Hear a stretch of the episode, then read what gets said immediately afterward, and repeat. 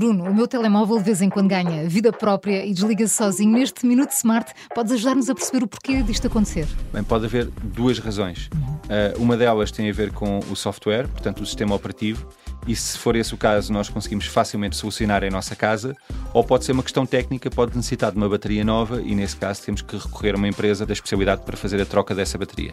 Quando estamos perante um problema de sistema operativo, o importante é desligar o smartphone, reiniciar, fazer um soft reset e reiniciar o equipamento, ou então optar e verificar uh, se o equipamento necessita de um upgrade.